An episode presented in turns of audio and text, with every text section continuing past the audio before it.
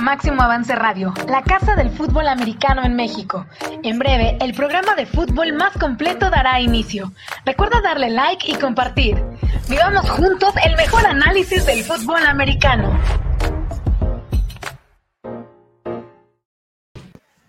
Amigos de Máximo Avance University, ya estamos aquí de regreso como cada miércoles a la una de la tarde. Y tenemos una ocasión especial, estamos haciendo estos programas en donde nos encargamos de hacer un review, un recap de toda la temporada pasada. Y bueno, hoy vamos a tocar el tema de esos cambios de coacheo, de ese coaching carousel que pasa año tras año y que bueno, siempre trae esperanza a los fanáticos y a los programas que se han visto sumergidos en la mediocridad. Le doy la bienvenida a mis compañeros coaches. Mara Suara, ¿cómo está? Buenas tardes.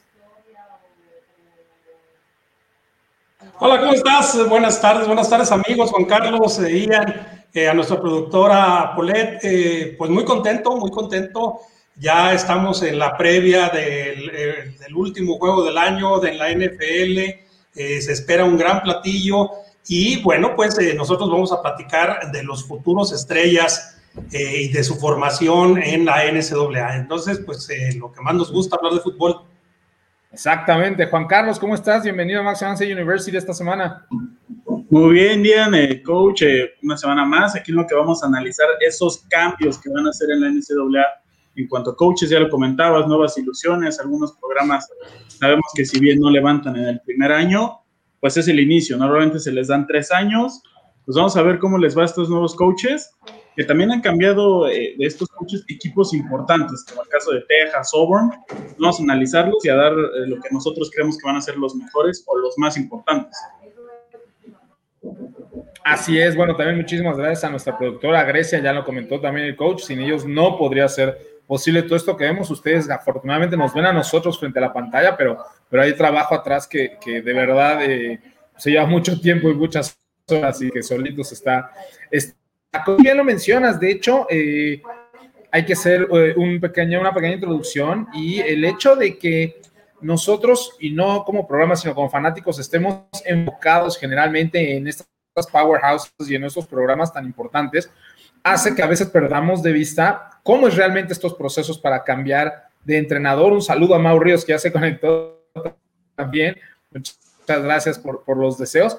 Y lo que pasa es que muchos de estos programas que son powerhouses, que son muy importantes, ellos pueden contratar a cualquier coach que quieran. Entonces, se entiende que esos grandes nombres normalmente acaban en esos grandes programas. Pero para la enorme mayoría del fútbol americano colegial, esto sigue siendo un deporte muy regionalizado.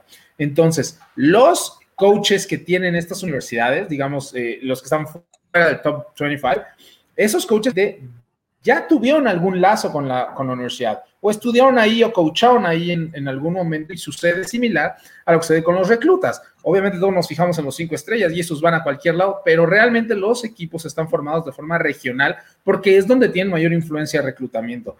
Así que, ¿qué le merece en términos generales, coach, los cambios que vimos eh, ahorita al terminar la temporada? Eh, ¿Cómo proyecta el escaparate general? del NCAA con estos nuevos coaches en estos nuevos programas? Pues eh, mira, yo creo que es interesante, será interesante ver los, cambios.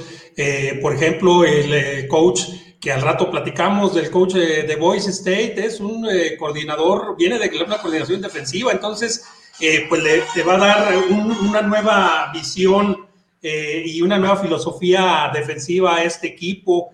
Y así, así, la, la, última contratación que se dio hoy en la mañana de Josh Herbert, que es eh, un eh, coach que viene de Central Florida y que se esperan eh, algunas grandes cosas con él eh, ahí en Tennessee, que dicen que es uno de los, de los fans, más bien de las bases de fans, fan bases de sí. más difíciles, más duras de todo, de todo el sí. fútbol colegial eh, entonces, pues eh, va, va, a ser interesante, va a ser interesante. Eh, no, no grandes eh, casas, no grandes universidades cambiaron, son eh, creo que Auburn y Texas este, serían las dos grandes que, cambiaron.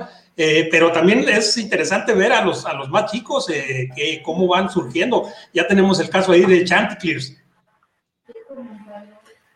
Es muy cierto, coach. Siendo honestos en términos generales, históricamente hablando, digamos, eh, este periodo de transición en donde los coches se reacomodan y se cambian de universidad, No ha sido un proceso tan tumultuoso como otros años. La verdad es que sí, por ahí vamos a tocar dos o tres nombres cada quien con las listas, pero en general eh, fue un, un, proceso bastante tranquilo y mucho tiene que ver obviamente la pandemia, es decir, esta falta de capacidad que tienen muchas administraciones de realmente entrevistar uno a uno o de hacer una gran búsqueda, este, a pesar de que se puede hacer virtualmente, evidentemente no es lo mismo. Y entonces yo le atribuyo en, en gran medida a ese aspecto el hecho de que no haya sido un año con demasiados cambios o con cambios muy estrepitosos.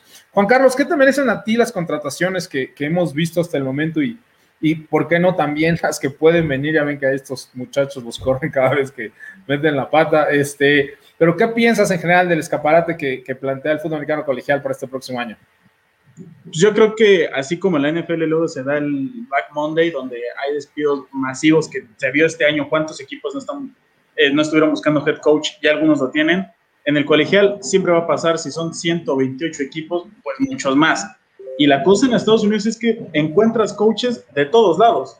De repente cualquier coach te da algún destello y ya sabes que es bueno. Yo creo que Estados Unidos es el único lugar donde podrás no haber jugado, pero con estar en un solo equipo aprendes mucho por la técnica, por cómo enseñan, es muy diferente aquí. Eh, simplemente lo vemos a la hora del de, entrenamiento, ¿no? Aquí muchas veces todavía se ve el golpear, el estar haciendo esto, y allá cuántas veces equipan. Tienen los entrenamientos de primavera en abril, donde sabemos que es a full. Ahorita los equipos ya están entrenando, se están acondicionando. En la semana pues ya salieron videos de Brigham Young entrenando, de Texas ya acondicionándose con ese nuevo staff. Bajo pues la nieve, sí es esa parte de preparación que ellos tienen estructurada de una manera perfecta. Ahorita es esto, en abril se, se equipan, el entrenamiento fuerte, porque es importante recordar que ellos no tienen scrimmage, que van directamente al juego ya de temporada, y que una derrota en la semana 1 prácticamente te deja fuera de toda aspiración. Entonces, son cambios importantes. Sí es importante siempre tener en tu staff y más como head coach a alguien que de preferencia haya estado en la universidad.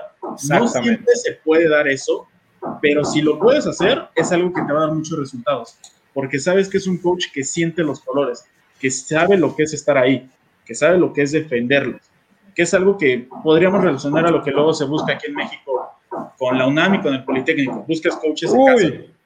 Ya, ya nos metiste en una bronca todos. el, Politécnico con, Uy, ya. me ha quedado en duda ¿no? en los últimos años. El eh. debate se va a poner bueno. Ok, ya nos metiste. en duda está perfecto, está perfecto. Entonces, está perfecto. no, sí, Juan Carlos.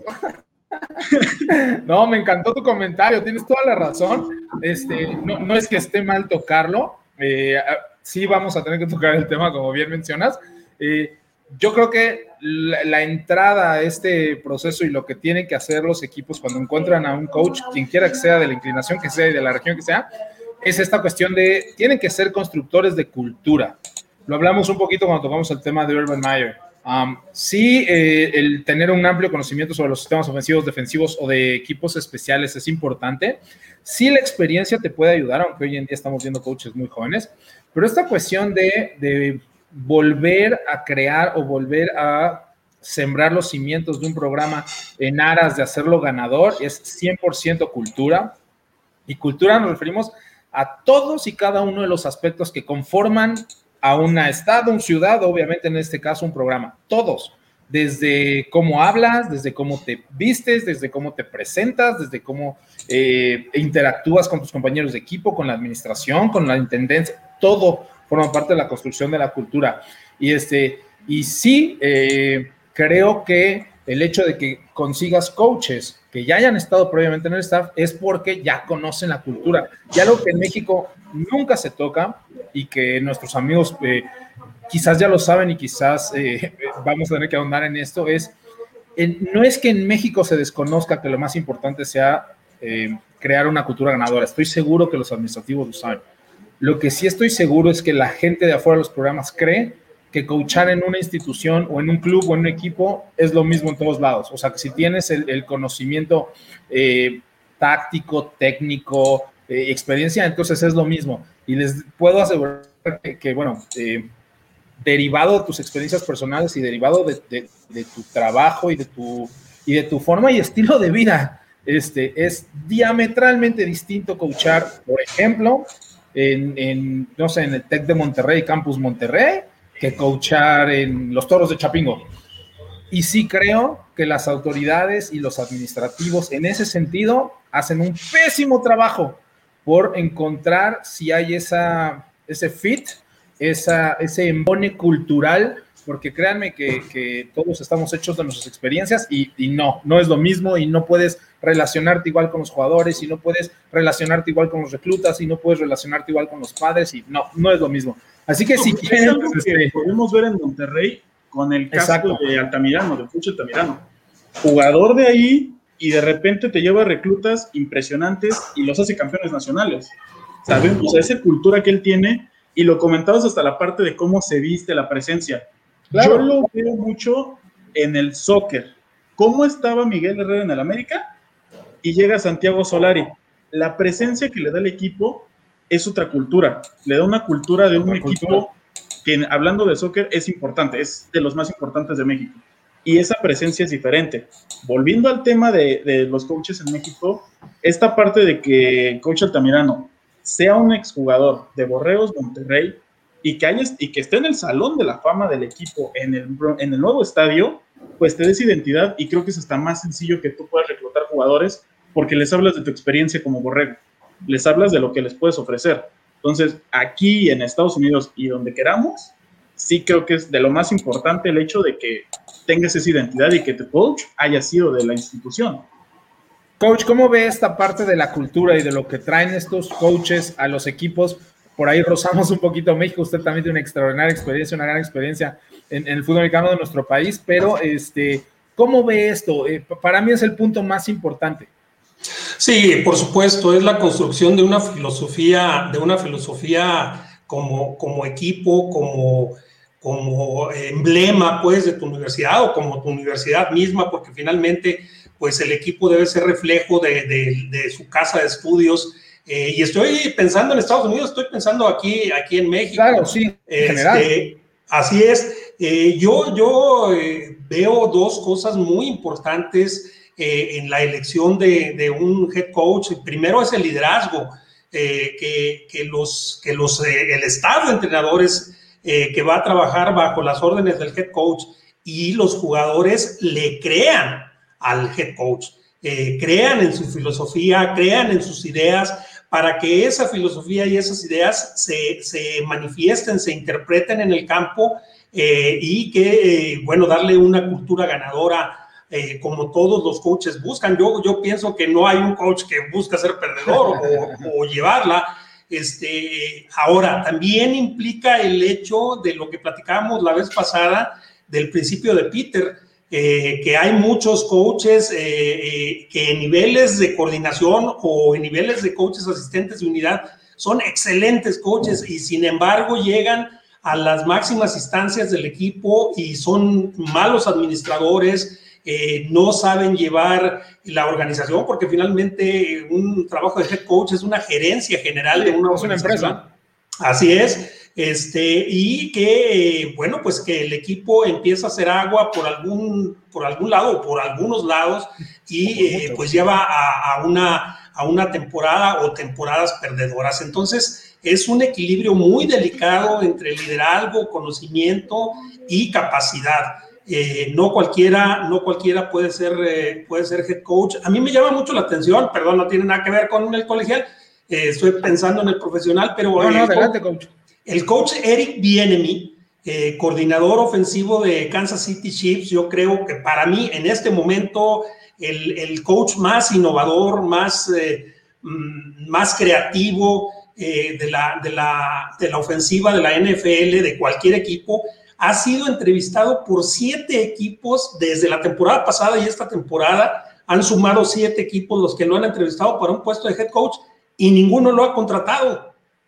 Entonces, a mí me llama mucho la atención que siendo una mente tan privilegiada, tan innovadora, eh, pues que no les llene el ojo a los gerentes generales de esos equipos que lo han entrevistado y que finalmente no, lo eligen como el candidato ideal para dirigir un equipo. Entonces, eh, también pienso en Wade Phillips eh, o, en, la leyenda Dick LeBeau, que cuando fueron head coaches tuvieron una marca perdedora, no, no, no funcionaron, y cuando los bajaron nuevamente a, a, su, a, su, labor de coordinadores defensivos ambos, eh, pues unos de los mejores de la historia, uno de ellos eh, Salón de la Fama, el otro Wade Phillips probablemente sea Salón de Fama, pero te digo, en, en el puesto de head coach no la hicieron. Y fíjese, coach, que la verdad es que es un tema complicado que acaba de tocar de Eric Bienemy, eh, porque sabemos que por ser de raza afroamericana, eh, se levantan ciertas conjeturas, ciertas teorías. Evidentemente, yo no, no pienso opinar al respecto, ¿no? Eh, la NFL sabrá lo que hace. Si lo hacen mal, pagarán ellos su error. Si lo hacen bien, ojalá y muy pronto sea con ofensivo. Lo que sí me gustaría recordar en el caso de Eric es que, bueno, él fue un extraordinario corredor para la Universidad de Colorado, poco tiempo después de haber ganado ese único campeonato nacional con Rasham Salam, con Darren Hagan, eh, eh, con todos estos jugadores eh, a principios de los 90, para ser exacto, en esos 90, en un juego final contra Michigan.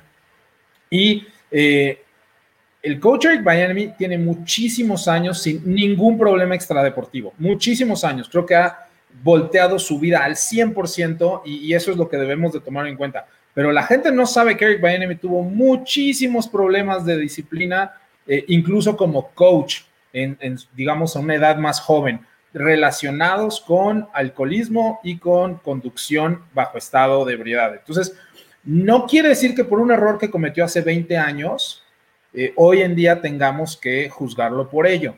Solo estoy diciendo que eh, la gente o muchos fanáticos no conocen el pasado de Eric Bieniemy y se centran únicamente en el éxito que tiene dentro del campo de fútbol americano. Eh, yo tuve la oportunidad de seguir de cerca al equipo de, Colorado en esas épocas y por eso pues recuerdo que era un jugador muy problemático, o sea, una persona muy problemática con muchos problemas eh, legales y de, y de consumo de, de sustancias, ¿no? Alcohólicas, incluso como coach. Entonces, no sé si eso también tenga que ver, pero sí sé que muchos fanáticos desconocen ese pasado de Derek Bienemy debido al, éxito que tiene actualmente. Pero bueno, este, ya que le pusimos un repasón a todos, este, y a México, y a Eric Bienemy, y a los programas, este, ¿por qué no entramos de lleno? Este, le vamos a pedir a, Grecia que si nos va poniendo en la pantalla los, los, ah, bueno, pues me, voy a echar el primero.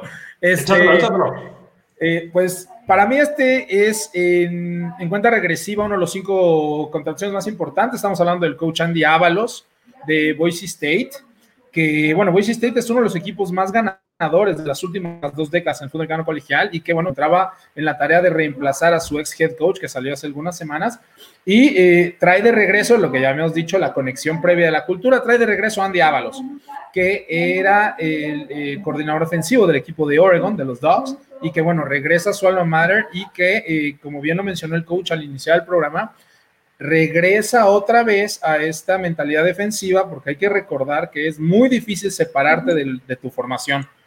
Y, bueno, Andy Ábalos también es un, es un ex coordinador defensivo que, tratará de darle, de darle una nueva fisonomía al equipo de Boise State, que si bien sigue siendo súper ganador, sí ha declinado un poquito en los últimos años.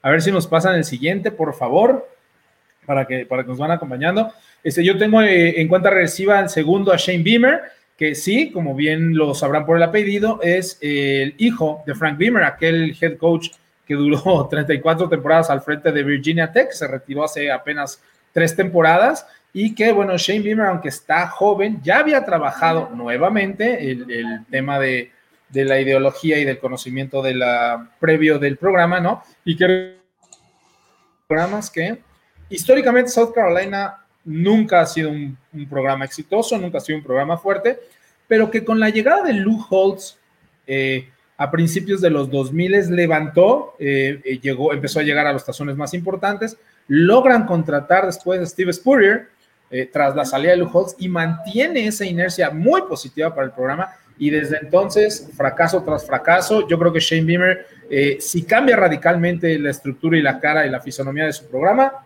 eh, va a poder salir adelante. Eh, a ver si nos presenta el tercero, que es Brett Bielma, uno de los coaches que sufrió una de esas caídas que pues rara vez eh, vemos en un coach súper, súper, súper exitoso con Wisconsin. Estuvo tres temporadas y en las tres temporadas estuvo rankeado dentro de los top 12 al acabar la temporada.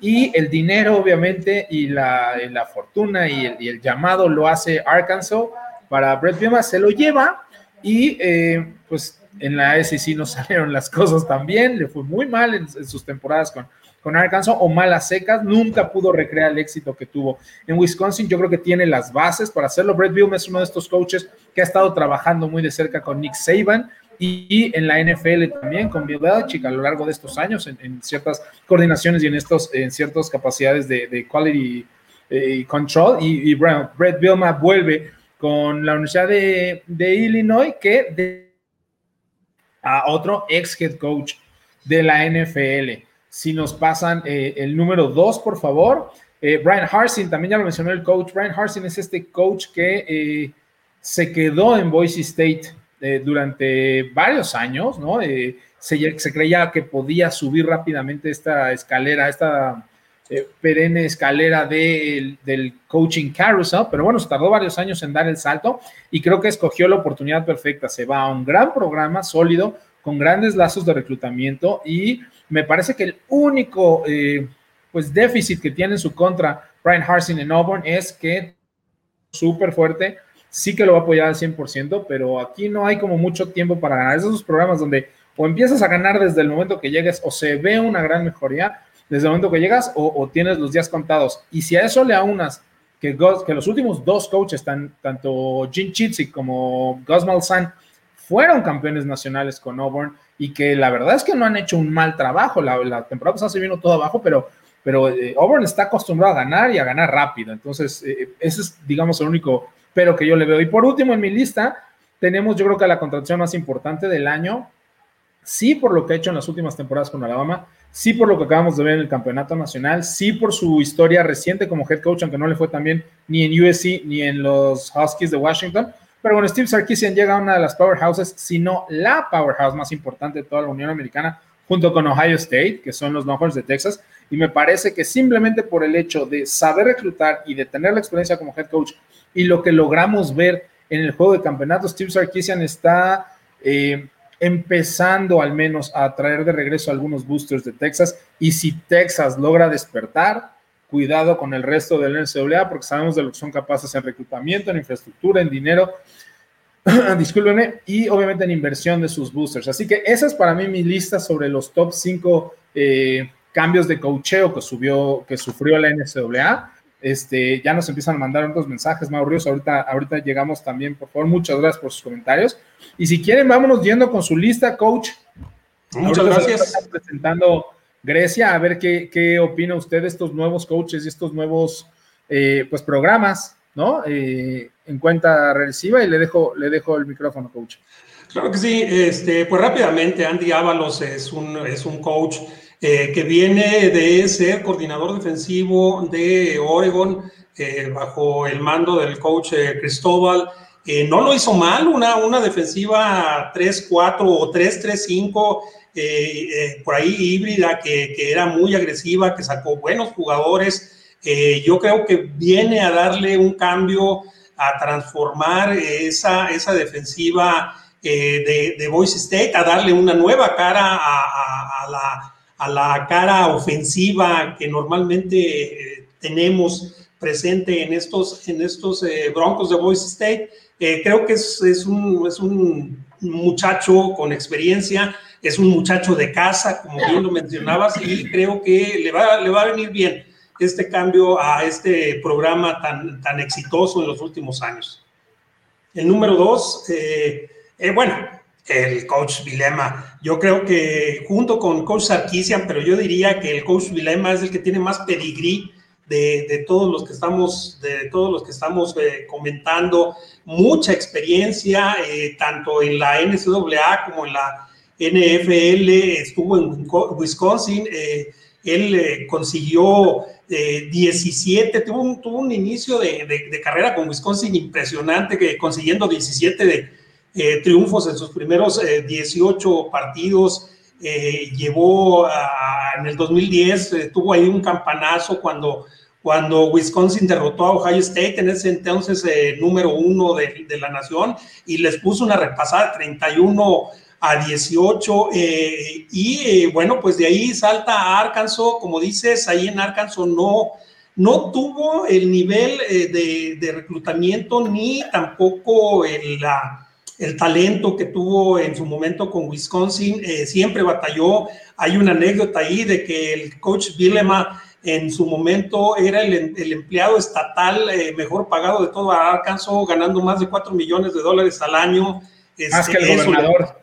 Más que el gobernador, sí, efectivamente. Este, eso le, le, pegó, le pegó porque pues las críticas se le vinieron fuertes y de ahí salta al profesionalismo, estuvo como asesor eh, defensivo en los Patriotas de Nueva Inglaterra, eh, después eh, lo, mandaron a entrenador de la línea ofensiva, también estuvo con los Gigantes de Nueva York.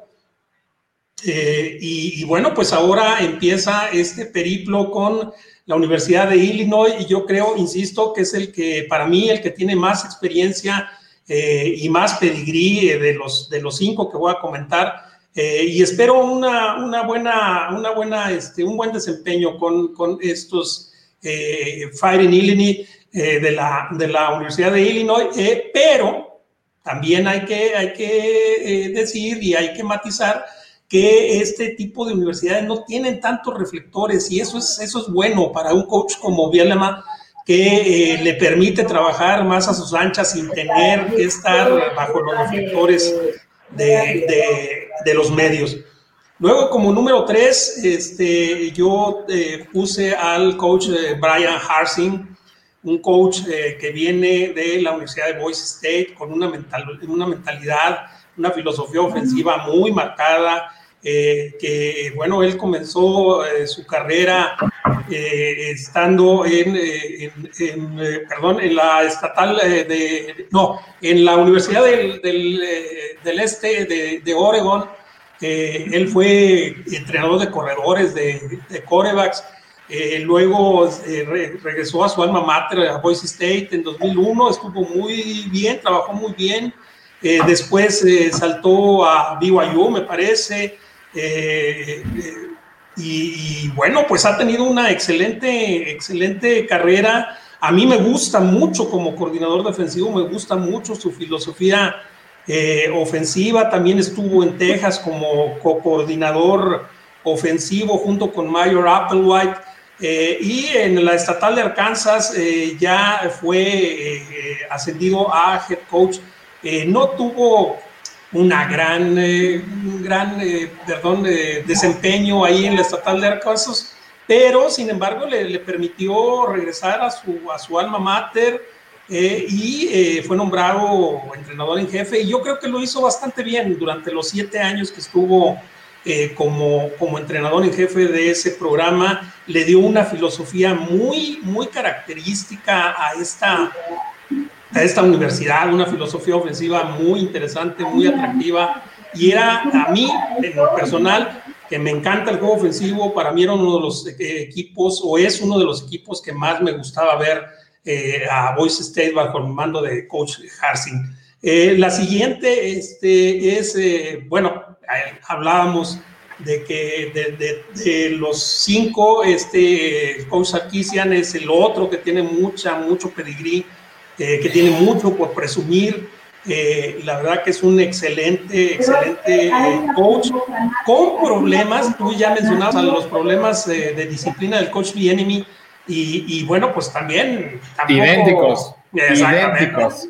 Eh, Sarkisian se, se, queda libre, ¿no? Ahí le dice quién, se da el quien vive con, con el coach Bienemy. Este, y, bueno, pues tuvo ahí algunos problemas. Eh, en la Universidad de Washington también fue este, eh, pues involucrado en, el asunto de abuso de sustancias alcohólicas, este, y eh, después se fue a la Universidad de California y su periplo de dos años en la Universidad de California fue realmente, este, eh, pues complicado, complicado, nunca estuvo bien con el director atlético, este, tuvo problemas con el staff y finalmente fue pues dado de baja. De hecho, era una conferencia de prensa ebrio Sí, es cuando ya todo se va al demonio. Sí, sí, sí, el escándalo fue mayúsculo, pero llega a un programa que es Alabama, en donde el coach, el coach Nick Saban lo mantuvo bajo control, eh, lo mantuvo fuera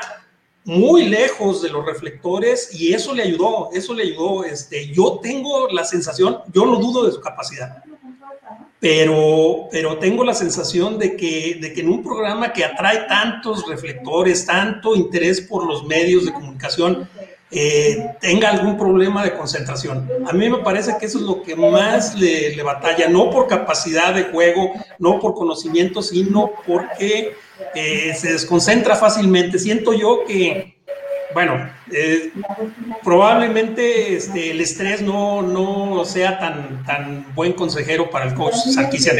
Pero yo también, yo también estoy, estoy muy, muy emocionado y muy expectante de lo que pueda hacer este coach con este súper eh, programa que son los eh, Longhorns de Texas. Y finalmente había puesto a la Universidad de Tennessee con un signo de interrogación. Iba a ser ya yo toda una especulación ahí de, cinco coaches que anduve buscando yo quién podía ser. Y toma la que sale el coach eh, y honestamente nunca eh, lo, lo, tomé en cuenta él. Este, lo traen de Florida, de Central Florida. Este, no, es un, no es un coach eh, eh, realmente malo porque tuvo una muy buena un muy buen récord con, con, Central Florida de 28 victorias por 8 derrotas. Eh, pero eh, el problema es que eh, pues llega un equipo de los voluntarios de Tennessee que ya comentábamos que tiene la, la base de fanáticos más problemática, más exigente eh, de todo el, fútbol colegial, o por lo menos de la, conferencia del sureste. Eh, esperemos que, le den, que le den, eh, que le tengan un poco de paciencia para llevar a cabo sus ideas eh, y, bueno, eh, tener eh, la posibilidad de armar algo, porque pues algo también, también tienen que, también tienen que darse cuenta algo los fanáticos de, de los voluntarios, que son un programa más, no son el programa, no son el programa, son un programa de, de, muchos que hay. Entonces, este, creo que ese va a ser el trabajo del coach Heupel eh, poner orden en el equipo eh, y eh, bueno, después de lo que hizo Pruitt, eh, tampoco la vara está muy alta, ¿eh?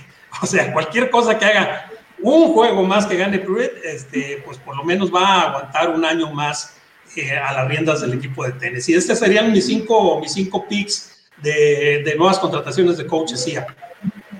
Y que además, en este último caso, el caso de Josh Heupel, hay que entender también que ha sido exitoso y ha sido ganador donde quiera que ha estado. Es un jugador que casi gana un campeonato nacional o pierde el juego por campeonato nacional con la Universidad de Oklahoma cuando era coachado por Bob Stoops. Empieza su carrera como coach inmediatamente, como graduate assistant en Oklahoma, y de ahí se pasa a Houston, donde eh, forma parte de este árbol de coacheo, de este, este coaching tree que es eh, Dana Holgorsen, Cliff Kingsbury, uh, Major Applewhite, desde luego él, eh, eh, luego tiene una oportunidad más grande con, eh, en el caso de los Tigres de Missouri, él, se va a Missouri y de ahí es donde finalmente llega a ser head coach en Central Florida, sustituyendo a Scott Frost, que lo había hecho muy bien también, que se va a Nebraska.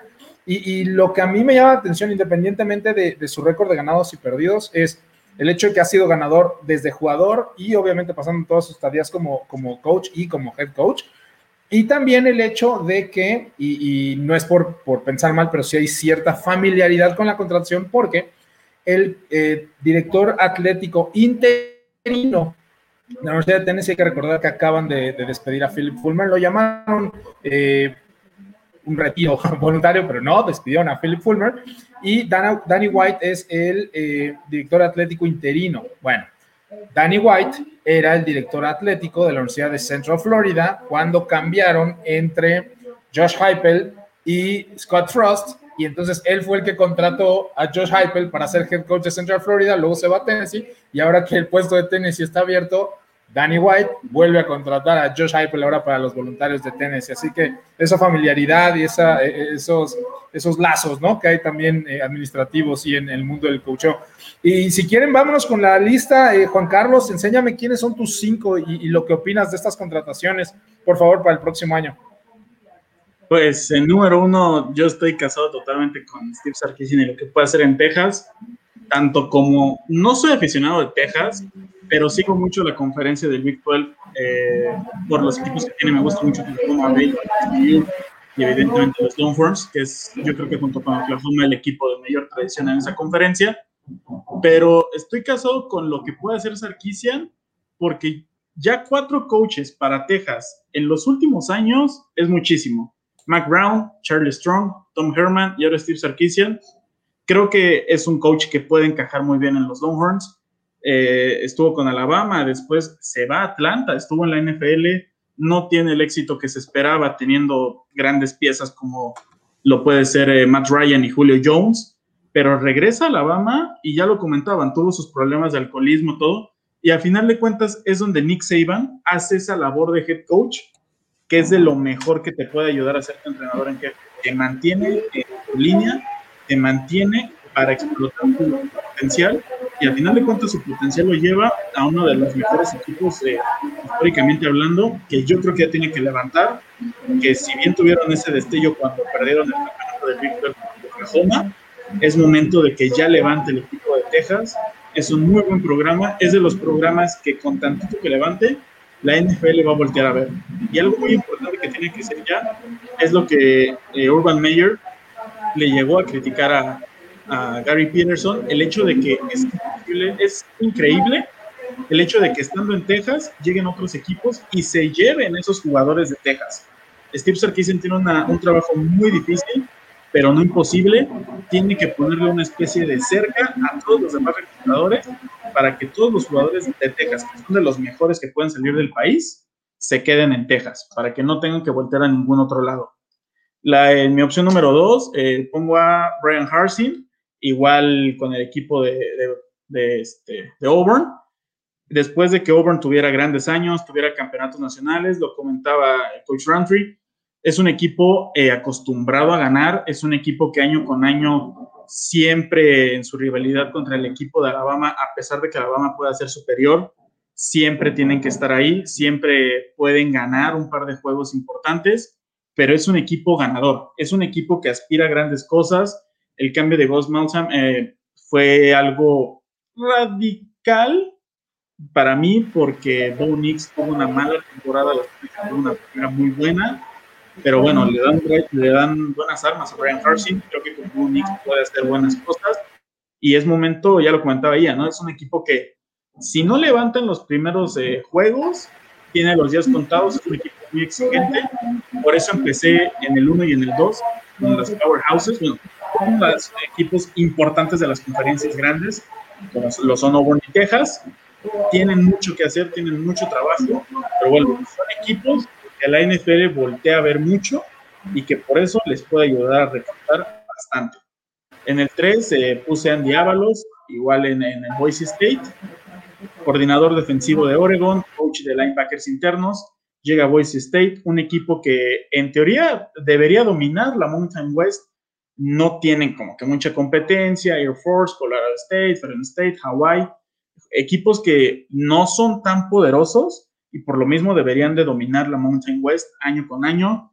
Andy Ábalos se me hace un gran coach, joven, que yo creo que es el fit que buscan muchos equipos de, colegial. Estos coaches jóvenes que sepan cómo tratar a los jugadores jóvenes, porque es una edad eh, pues de 18, 19, 20, 21 años, donde a cualquier universidad que los lleves es justamente esa parte, la universidad. Yo creo que te mueve muchísimo estar ahí, saber que llegas como estudiante atleta es algo que no puedes ignorar hasta en el ego, saber que te mandaron traer de otro estado o de tu mismo estado de otra ciudad porque saben de tu calidad.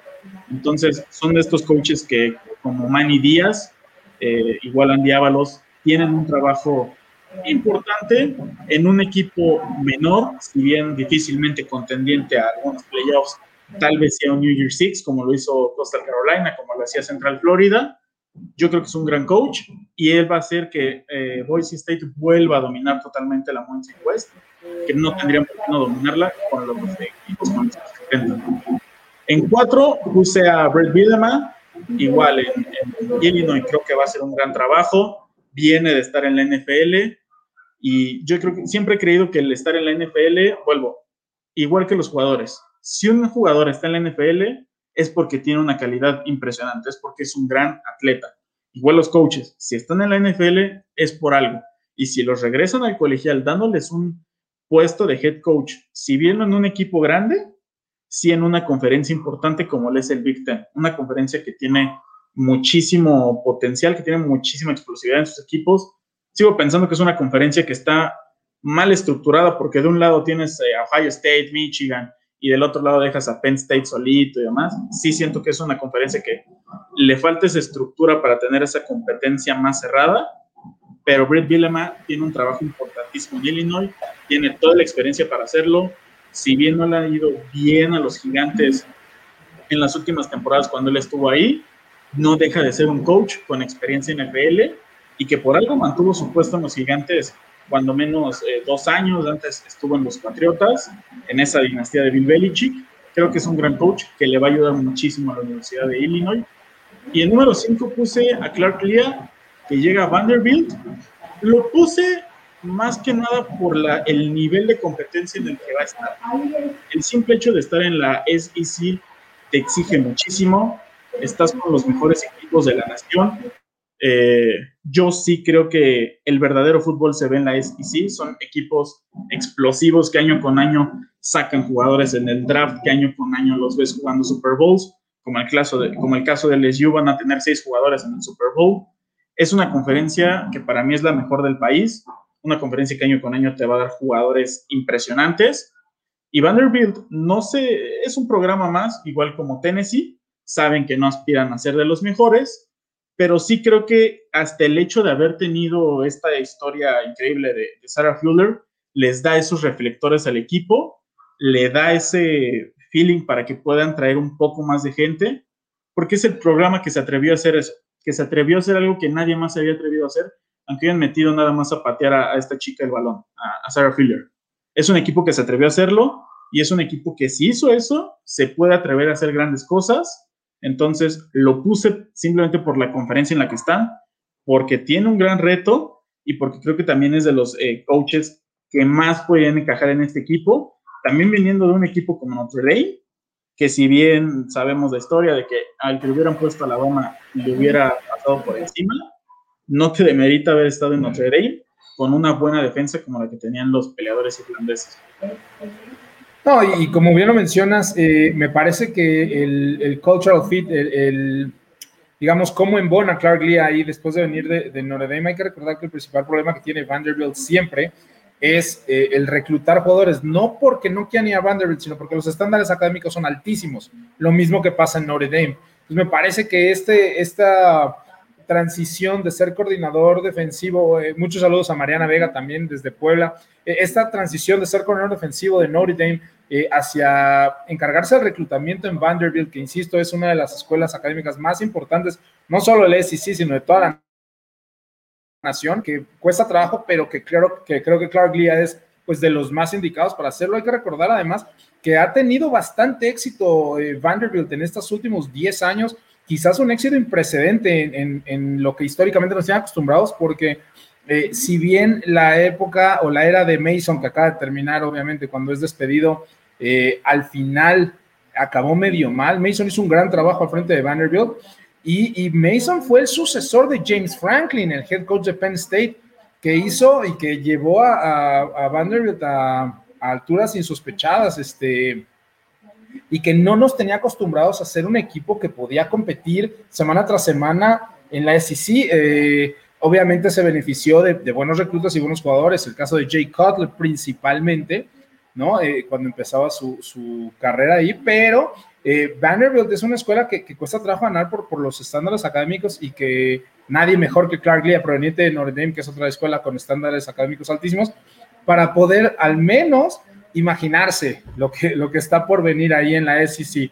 Y bueno, eh, si quieren empezamos a contestar algunas de las respuestas, perdón, algunas de las preguntas que nos han estado nuestros aficionados. Nos comenta Mauro Ríos, les voy a preguntar a ustedes también, ¿quiénes creen que fueron la decepción y la sorpresa. Yo, yo quiero pensar que lo hice de sorpresa positiva, es decir, quién fue el equipo más decepcionante y la sorpresa más positiva en lo que eh, acaba de terminar de la temporada en CWA, Coach Azuara.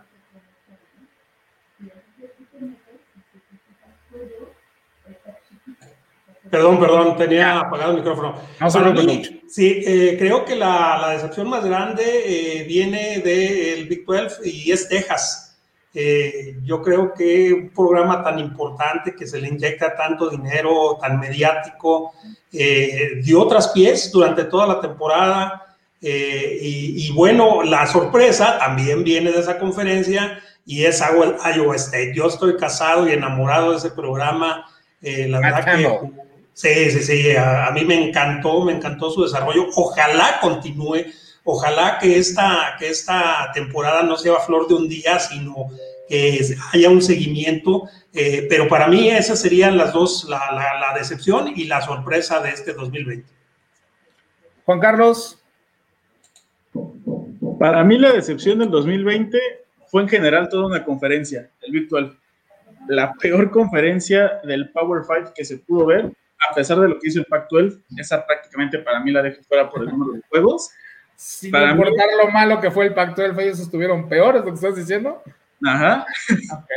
Por los equipos que tienen. O sea, el tener en Baylor un head coach como Dave Aranda, con lo que hizo en LSU, te habla de lo mal que está Baylor. Y recordar que hace un año fue, eh, estaba considerado como uno de los mejores programas en deportes en general. Baylor estuvo rankeado. En básquetbol estuvieron en dos. En el básquetbol femenil en uno. O sea, era un programa que no solo era de fútbol, era también de básquetbol, como ahorita lo vemos con Alabama, que también está levantado en el básquetbol sorpresivamente.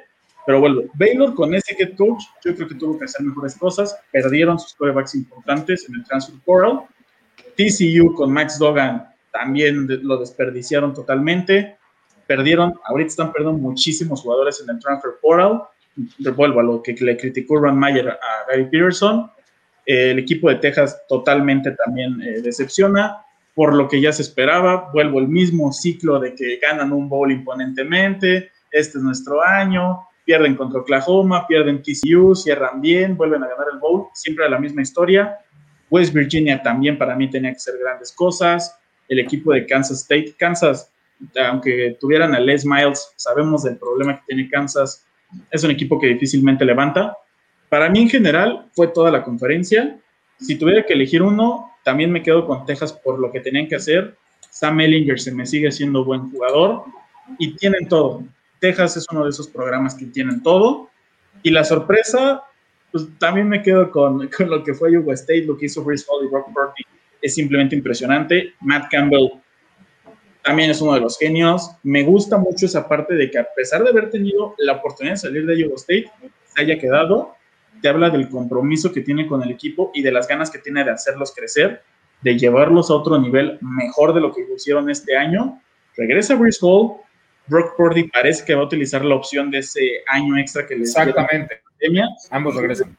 Tienen todo para volver a ser un gran equipo y yo creo que va a ser una, inclusive hablando ya de este año un poquito, va a ser ahí interesante ver cómo levanta Texas, se mantiene Iowa State y cómo levanta Oklahoma con Spencer Rattler.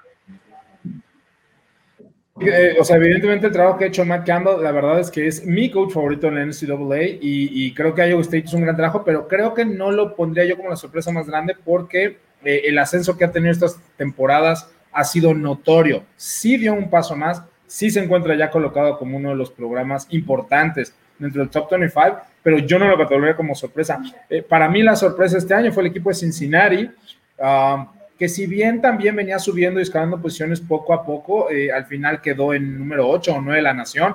El trabajo que ha hecho Luke Fickle, que fue el coach interino de Ohio State antes de que, de que bueno, pasara a las filas de Cincinnati y que eh, a mí sí me parece que por la conferencia en la que está jugando, la Athletic American, Ah, tiene todo para volver a pasarles por encima a todos los equipos, otra temporada ganadora, otra temporada dentro de la conferencia, para posicionarse en eh, nuevamente, eh, si así lo quisiera, para obtener otro, otro puesto como head coach. Y lo que viene mencionando de Iowa State, sí, desde luego, impresionante el hecho de que Matt Campbell haya decidido quedarse.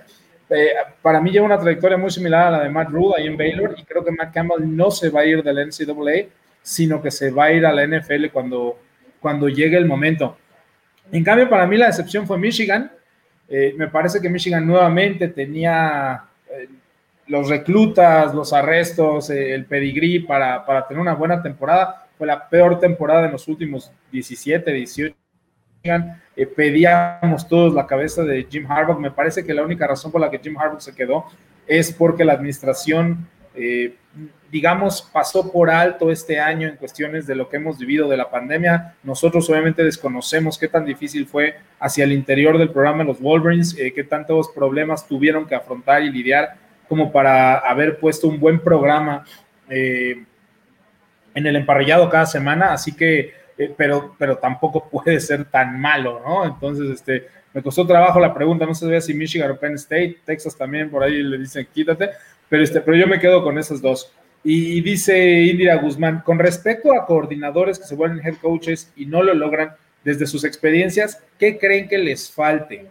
Um, a mí en lo particular eh, me parece que es esta falta de experiencia en cuanto a hacerse cargo de todo la gran mayoría de estos eh, coordinadores llegan ahí porque son personas sumamente brillantes y con un pedigrí, con una experiencia y con un estatus dentro de su expertise, dentro de lo que hacen, es decir, llamar jugadas ofensivas o llamar jugadas defensivas.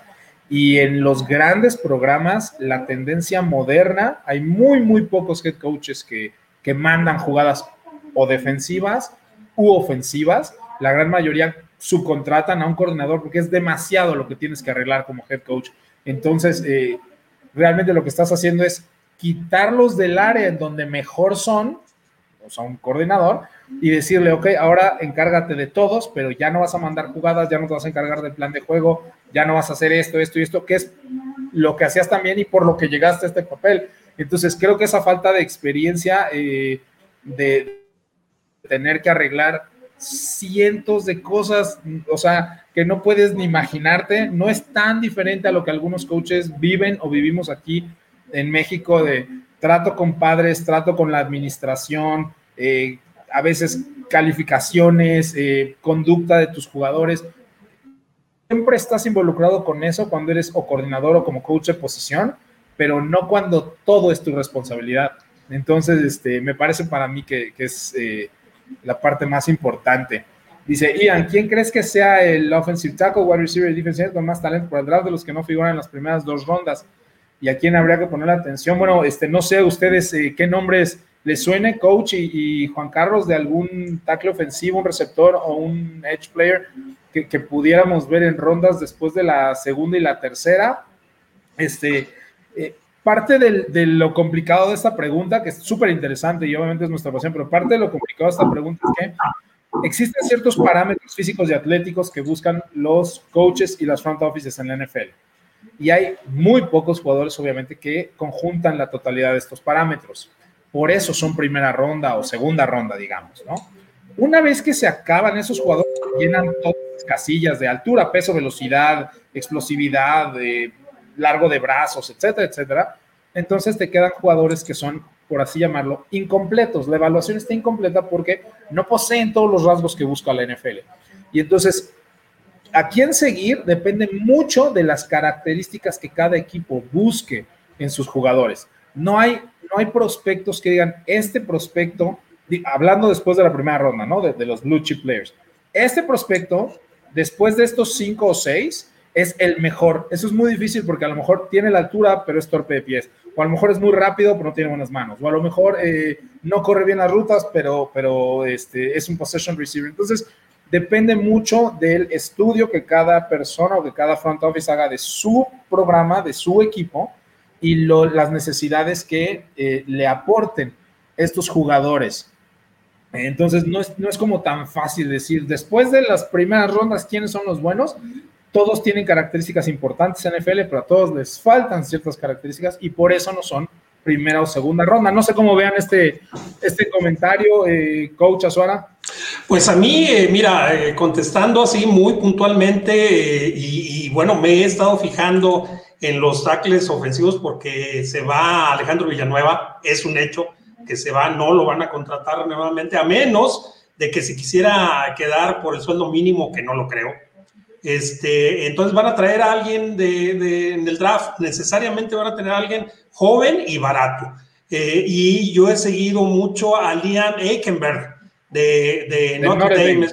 Ajá, es un chico de, dos metros, eh, que, bueno, 6'6, eh, casi dos metros, un 99, eh, muy fuerte, muy rápido, grande, que juega las dos posiciones. Entonces, a mí me gusta ese y no está tan, tan descabellado porque... porque ¿Podría llegar? Exactamente, está proyectado del, del, 25 al 32, entonces, pues ojalá, ojalá nos, nos tocara. Así es. Juan Carlos, ¿cómo ves esta pregunta? Pues yo yéndome un poquito más a los receptores ya de los que están bajos, me gusta eh, Will de Indiana. Creo que Indiana tuvo una buena temporada. Si bien les ayuda mucho el coreback que tuvieron, el coreback a alguien le tenía que lanzar y es este cuerpo de receptores también que tuvieron muy bueno. Me gusta muchísimo lo que él pudiera hacer en la NFL. Y por parte de, del ala eh, defensiva, Ohio State siempre te va a dar alas defensivas. ¿Cooper? ¿Jonathan Cooper? ¿Vale? Ah, continúa, continúa, por favor.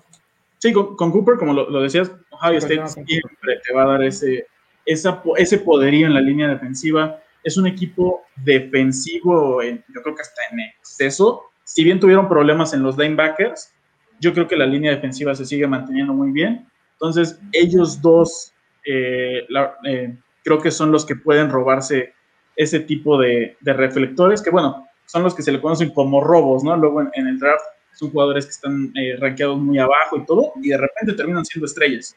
Entonces, para mí ellos dos son los que mejor pueden hacer las cosas, respondiendo a esta pregunta de los que están tal vez fuera de la segunda, tercera ronda, de los se pueden ir en cuarta, y en los lugares 100. Claro, y, como lo mencionábamos, este, nos dice Mario Ortega, ¿quién creen que será el offensive corner de los Dolphins?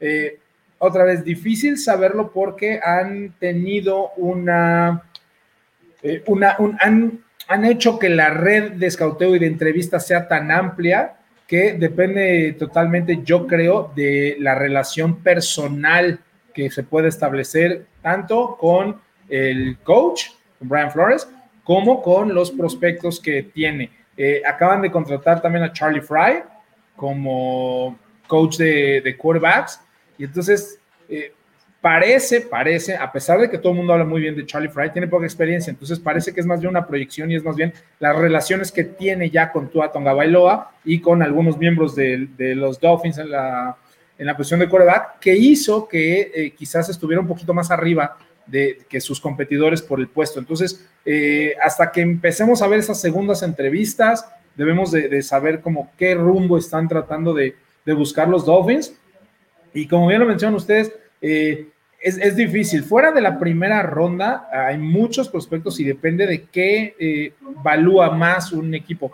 Eh, como scout te dicen, el problema no es la evaluación. La evaluación la puede hacer cualquiera. Cualquier persona puede decir, este jugador es mejor que este. Eso no hay ningún problema, ¿no? Todos, el 100%. No necesita ser scout. El problema es la valuación. ¿Qué tanto valor tiene? ¿Qué tan valioso es determinado jugador para determinada institución o programa, o en este caso franquicia? Eh, eh, ¿Es una primera ronda? ¿Es una segunda, tercera, sexta, quinta, cuarta? ¿Dónde lo tomarías? ¿Cuánto estás dispuesto a invertir para obtener a ese jugador. Entonces, el problema de estos jugadores no es la evaluación, es la evaluación por el sistema que maneja la NFL. Si pudieras escoger a los que quisieras, pues bueno, es muy fácil decir, eh, prefiero a este que a este, a este que a este y este que a este. Pues sí, pero los dos son primera ronda, los tres son primera ronda, o no hay primeras rondas, o hay un primera y un sexta ronda. Entonces, ese es el problema. Nos dice Manuel Calle. Adelante, adelante, Juan Carlos. Que un error que cometió, a mi parecer, Dallas en el pasado draft no necesitaban un receptor de primera ronda, necesitaban ayuda en el perímetro. Si después llegó Trevon Diggs, en tu primera ronda no necesitabas a Lamb, ya tenías a Mari Cooper y Galo. Si bien, y es algo que dijeron todos después del draft, Jerry Jones se emocionó de verlo libre, lo trajo, si bien ayudó muchísimo, estuvo cerca de las mil yardas junto con Amari Cooper, armaron un monstruo de tres cabezas de esos receptores, pero no necesitaban un receptor como CD Lamb. Pero no hay quien les lanzara la bola. Era el problema. Este, eh, eh, perdón, les tengo, les tengo, Adelante, coach. Les tengo un rumor de, de Adam Schefter, dice que Doyle Logains, el que era eh, coordinador ofensivo de los Chicago, Chicago Bears, va a ser firmado el día de hoy o mañana por los Delfines de Miami ah, como, pues coordinador, como coordinador ofensivo. Ahí está ya la respuesta. Muchas gracias por, por permitirnos dar la, noticia, coach. Muchísimas gracias. Eh, dice Manuel Calle, hola chicos, ¿qué crees que Mac Jones, eh, ¿qué crees que Mac Jones, quarterback de Alabama, puede ser elegido por los Patriots of New England? Eh, sí, sí podría ser. Um, Patriots me parece que tiene, está el puesto 18-20. no me parece nada descabellado. ya lo hemos hablado un poquito de los quarterbacks. El problema de los quarterbacks es que son empujados hacia arriba por, la valor que, por el valor que tienen. Hay cuatro, de acuerdo a calificaciones, hay cuatro quarterbacks franquicias en este draft. Cuatro. Son Trevor Lawrence, Justin Fields, Zach Wilson y Trey Lance de North Dakota State University. Y existen dos jugadores que tienen calificación de segunda ronda alta, que son Kyle Trask y Mac Jones. Yo creo que se van a alcanzar a meter a la primera ronda, porque los, eh, los equipos, uno, los necesitan, dos, les da la ventaja del quinto año como novato y te da un año más de desarrollo y de evaluación para ellos pero no tienen calificación de primera ronda ni Mac Jones ni Kyle Trask.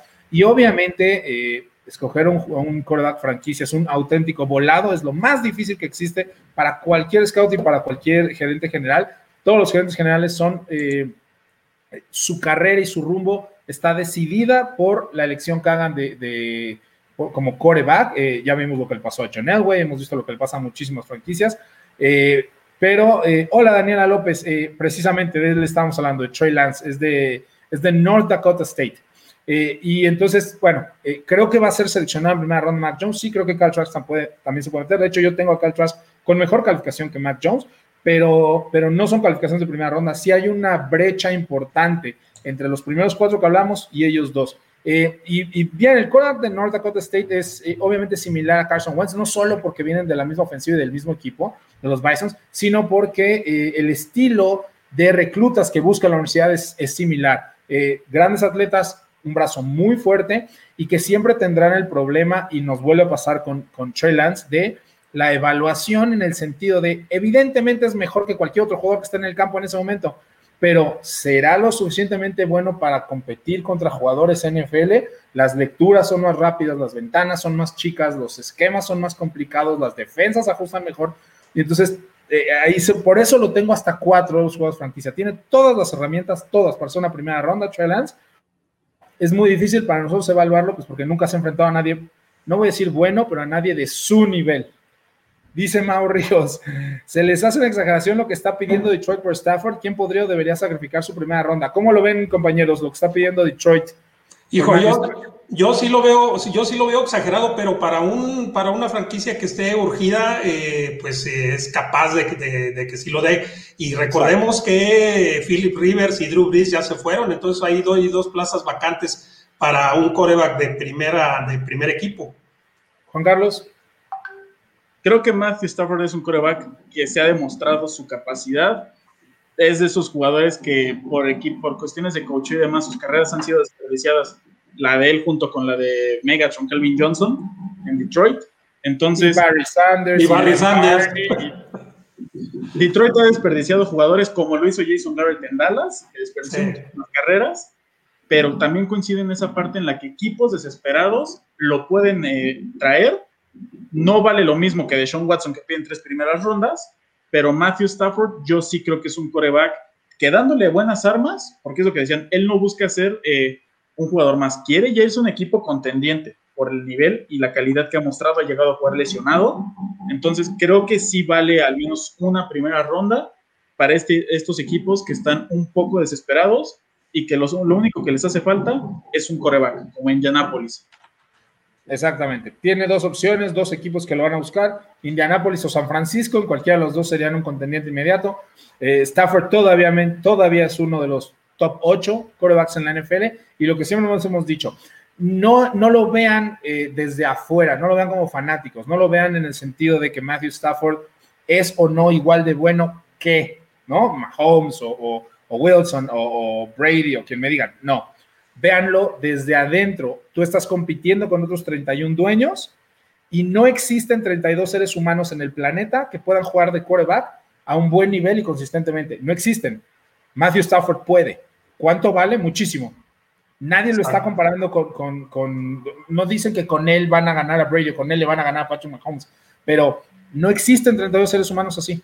Él es uno de esos que puede. Debe de haber quizás 12, ¿no? él es uno de sus 12. ¿Cuánto vale? Muchísimo. Sí, sí valen los rondos que están pidiendo. Dice Daniela López, ¿cuáles fueron las calificaciones del quarterback de Texas Tech, un tal Mahomes, para que fuera hasta el pick número 10? El único problema que tenía Pat Mahomes para que cayera hasta el 10 es que no estaba, esto es bien importante, la verdad es que eh, no, no es que nos vayamos a curar en saludos, scouts, pero sí lo quiero dejar bien claro porque mucha gente eh, después que un eh, jugador tiene éxito, creen que la evaluación estuvo, estuvo equivocada. No, las, las evaluaciones sí tomamos obviamente la proyección del jugador a futuro como una de las calificaciones, definitivamente, pero es una proyección. Las calificaciones que se dan es el jugador que es hoy, el día que sale a la universidad y que llega al campo de entrenamiento. Y aunque Mahomes tenía todo el potencial del mundo, ha habido cientos con igual o mayor potencial que nunca lo logran. Mahomes salió en 10 porque no estaba listo para jugar. Venía de un sistema, un air raid, con conceptos eh, muy sencillos. Los air raids son famosos por ni siquiera tener playbooks. Se enseñan en el pizarrón, o sea, como si estuvieras enseñando infantiles en, en la Liga FADEMAC. Ni siquiera tienen playbooks. Eso es muy sencillo de jugar para el nivel al que entras y entonces te tardas mucho tiempo. De hecho, hay una entrevista con Patrick Mahomes que él da después del Super Bowl, me parece que es en el programa este de NFL Network de, de, los anillos, de los Super Bowl rings, o sea, el programa especial después de Super Bowl, donde Mahomes dice, yo no tengo idea o no tenía idea de lo que estaba leyendo en las defensivas como hasta la mitad de mi temporada de campeón, que es su tercera temporada como profesional. Él dice, no tenía idea de, y me hablaban de cover Brett Favre. Confesó que le preguntaba a los otros quarterbacks en los salones de, estudio de, Green Bay, oye, ¿a qué se refieren con níquel? ¿Qué es níquel? Oye, ¿cómo puede estar en la NFL y no saber qué es níquel? Es cierto. Entonces, Mahomes cae en ese tanto, o bueno, tanto entre comillas, llega a la vez, porque cuando un head coach o un gerente general se sienta con él y le explica cómo se hacen las cosas en un West Coast System o en un, en un este, Air Coryell Style, y, y, no tienen idea. Y entonces, eso es una curva. Si a Mahomes lo hubiéramos metido a jugar o lo hubiera metido Kansas a jugar desde el primer año en lugar de Alex Smith, pues Mahomes hubiera ganado un juego y perdido 15. Y entonces no estaríamos hablando de, de, de cómo se ve o, o, de la mejoría que tuvo. Pero bueno, Manuel Calle, ¿qué dicen ustedes? Trollers puede estar con Jacksonville Jaguars con ayuda de Darren Mayer, con entrenador en jefe. Conjunción, me parece que, que, es el pick, este, lo firmo hoy en día, va a ser el pick número uno y, y, empiezas a poner el tono de lo que va a ser tu franquicia. Creo que son ambas excelentes. Eh, es pensar afuera de la caja y creo que es, creo que es lo correcto para Jacksonville. Ahora sí nos colgamos, les agradecemos muchísimo todas las preguntas. Este, de verdad, y no, no tienen que estar restringidos a enviarnos durante el programa. Si tienen preguntas durante la semana, por favor, envíanosla. Eh, si nos pueden buscar en nuestras redes sociales que han aparecido abajo durante todo el programa y que van a seguir apareciendo. Eh, les agradecemos muchísimo el tiempo que se toman de estar con nosotros. Y, y bueno, dejo a mis compañeros para que digan las, las palabras finales. Coach Azuara. No, hombre, pues feliz de, de hablar, de hablar eh, del fútbol americano que nos decía aquí Paul, vámonos y vámonos y vámonos. Y nosotros picadísimos hablando del fútbol y podríamos estar horas, eh, la verdad que nos conocen. Eh, feliz de estar aquí con ustedes, les mandamos un abrazo, nos vemos la próxima. Juan Carlos. Como lo decía el coach, sea fútbol, podemos aventarnos horas hablando, entonces mejor para nosotros. A ver así ya nos, nos esperamos para el siguiente programa. Vamos a ver qué más eh, nos seguimos preparando rumbo al draft, qué más va saliendo, temas como de Bond Smith que no se quiso medir. Entonces, todo ese tipo de noticias. Pues muchísimas gracias a todos eh, ah, por su tiempo. Perdón, perdón, es, es la semana de, del, del, ¿cómo se llama? De, Senior Bowl. Senior Bowl, ¿eh? No se lo pierdan. Si tienen NFL Network, ahí van a ver los próximos. Que ya salió el primer positivo de coronavirus. Exactamente. Sí, Garrett Malo de TCU ya lo regresaron. Exactamente. Y este, bueno, nosotros hemos estado subiendo muchísima información a través de Máximo Avance y en las cuentas de, cada uno de nosotros sobre el Senior Bowl. Si gustan seguirnos, ahí tienen toda la información del Senior Bowl también. El Máximo Avance está de lleno ahí. Eh, eh, de hecho, hemos mandado gente o hemos asistido al Senior Bowl, nada más este año obviamente no se puede.